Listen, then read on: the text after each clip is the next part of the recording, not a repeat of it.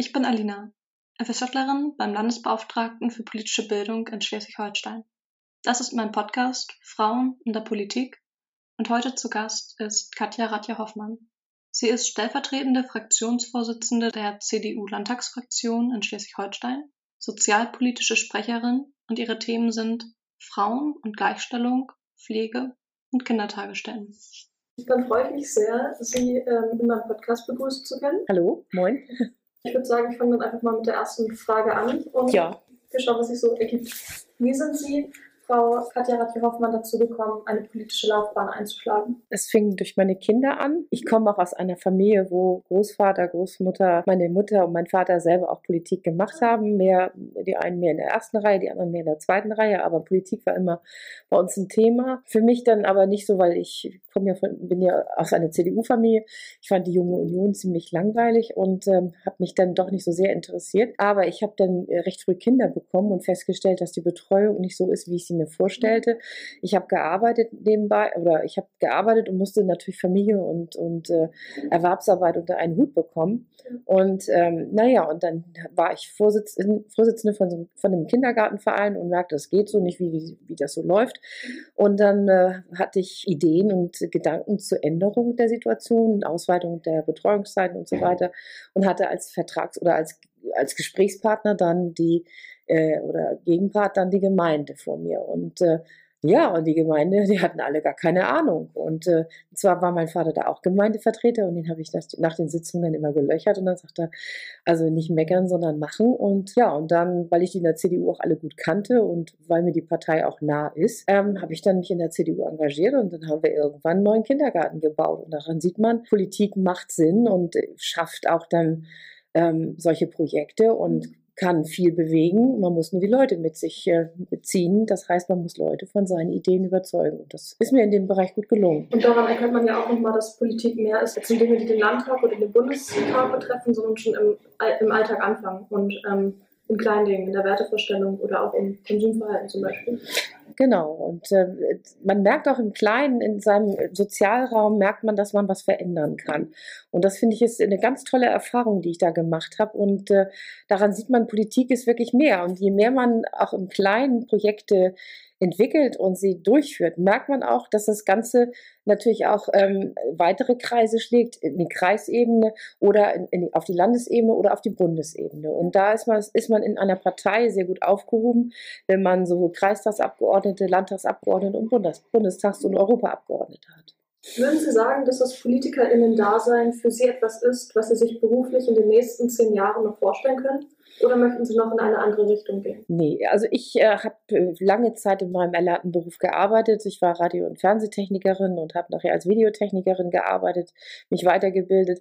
Bin dann aber in die kommunale Ebene gewechselt, äh, war dann Gleichstellungsbeauftragte. Das hat mir sehr viel Spaß gemacht. Aber das, was ich jetzt mache, das macht einen Riesenspaß und ich kann mir eigentlich gar nichts anderes vorstellen. Nur 10 Prozent unserer Unternehmensvorstände in Deutschland sind weiblich.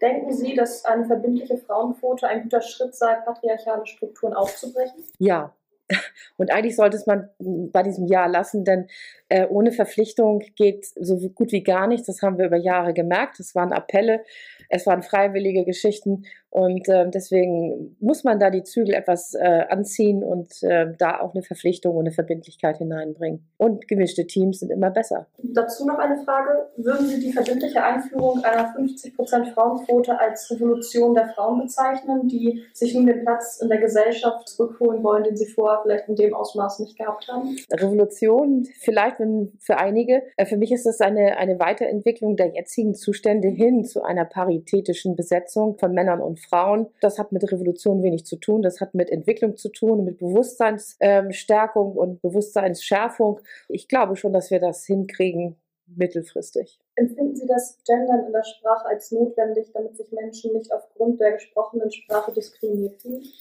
Ja, finde ich wichtig. Ich habe noch ein bisschen äh, Schwierigkeiten mit diesem äh, Binnen-I oder wie immer das genannt wird. Das verändert unsere Sprache. Ich bin ja ein Freund von, von beiden äh, Varianten. Mitgliederinnen und Mitglieder finde ich auch nicht so gut. Aber Zuhörerinnen und Zuhörer oder diese beiden Formen, das finde ich, ist, ist in meinen Augen zwar ein bisschen länger gesprochen, aber spricht beide Geschlechter richtig an.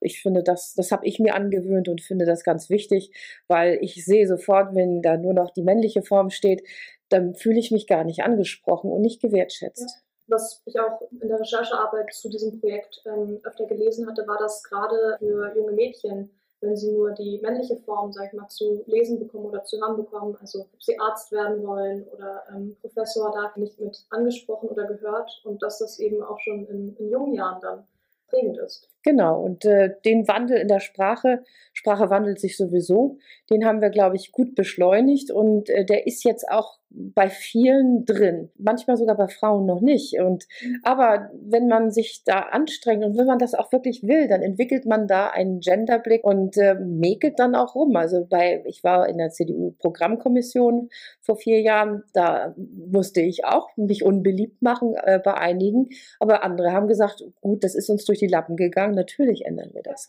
Und äh, das ist ein Prozess, der, der setzt sich fort.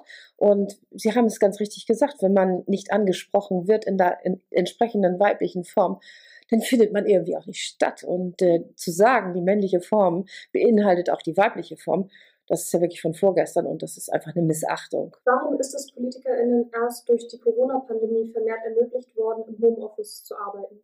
Hätte diese Möglichkeit nicht auch schon früher als Chance wahrgenommen werden können, damit Frauen selbstbestimmter ihr Berufs- und Privatleben gestalten können? Ja, aber es braucht immer einen Impuls und ähm, man sträubt sich, das merke ich auch in mir selber, man sträubt sich manchmal gegen Neuigkeiten, die man nicht so gut kennt.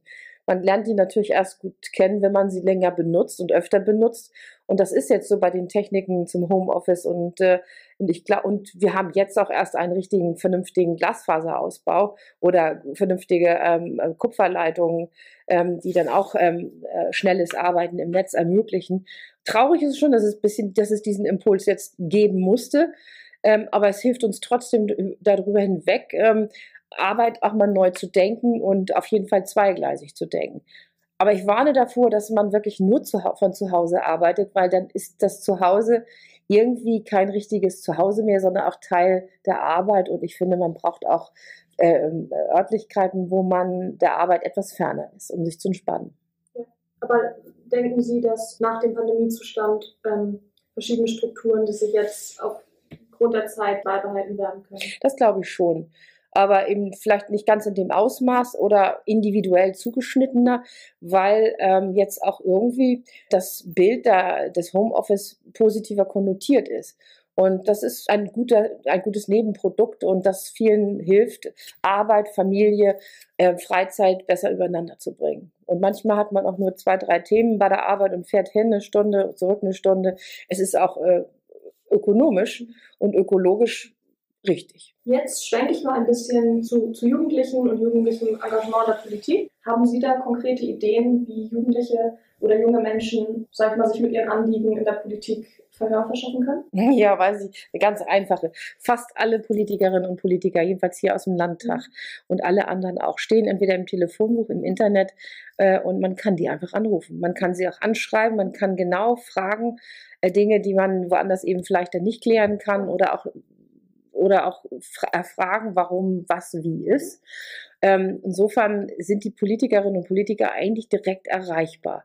Und wer das noch nicht ist, der sollte das auf jeden Fall schon mal ändern, in die Richtung erreichbar zu sein. Wir haben ja Jugend im Landtag. Mhm. Und das ist auch eine sehr äh, schon ältere, bewährte äh, Methode, die Anliegen von Jugendlichen direkt in den Landtag mhm. einzuspeisen zu Abgeordneten. Ja. Es wird dann auch ein Papier erstellt und ein Buch erstellt mit diesen ganzen Fragen, mit den Anträgen. Und insofern ist das schon mal eine gute Basis, aber alles, was dazukommen kann und dazu dient, jungen Leuten Politik näher zu bringen und das, was wir hier tun, dass es ja auch für die ist, näher zu bringen, ähm, ist klasse. Was haben Sie für Ideen, wie das Selbstbewusstsein von jungen Frauen gestärkt werden kann, sodass ähm, diese ihre Anliegen sicher und selbstbewusst vortragen? Die Frauen müssen sich aus der Deckung wagen äh, wenn ihnen was nicht gefällt, müssen sie das auch sagen. Und das müssen sie natürlich äh, auch den richtigen Leuten sagen, damit sich was ändert. Und wenn sich dann da nichts ändert, müssen sie immer ein höher gehen oder vielleicht auch ganz oben anfangen. Man wartet darauf, man, ich kann nicht jede junge Frau ansprechen, was äh, findest du gut, was findest du doof.